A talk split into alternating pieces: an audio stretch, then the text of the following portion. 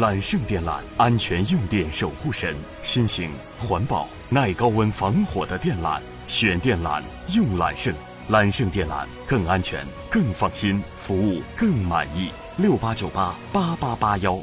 连日来，郑州持续高温，劳动者能否按时足额领取到高温津贴？昨天上午，郑州市劳动保障监察支队对郑州市建筑工地劳动密集型企业进行了专项检查。请听中央台记者杨洋发回的报道。上午十点半，监察支队人员来到位于文化路英才街的一个建筑工地，整个工地内非常的安静，工人们在宿舍里休息。泥工张师傅告诉记者，最近高温天气，工地要求大家避开高温时段作业。一般的话，早上六点钟左右干到个九点。到十点左右，然后回去休息啊。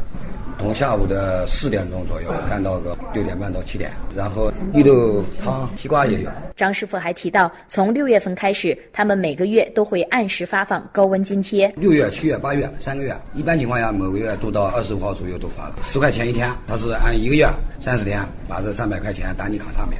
郑州市人社局劳动保障监察支队副支队长孙兆峰介绍，近两个月，他们对郑州市的三四百家在建工地、劳动密集型企业进行了专项检查。从检查情况来看，大部分用人单位会向工人及时发放高温津贴，但也有克扣工人高温津贴的。有的企业他会以这个防暑降温措施来代替这个高温补贴，但实际上这个国家是不允许的。针对这种情况，孙兆峰说，他们会按照国家劳动保障监察条例的相关规。定责令用人单位按时足额发放，如果不发放，那么就是对不整改的行为，我们要进行处罚。再一个就是说，我们要下行政处决定，要求他支付。同时，孙兆峰也提醒大家，如果用人单位没有向个人发放高温津贴的，可以向劳动保障监察部门进行举报投诉。保存一些这个劳动关系的证据，到工人路、互助路交叉口举报大厅在那个地方填写这个投诉材料，提供一些证据。这个我们会在五个工作日内。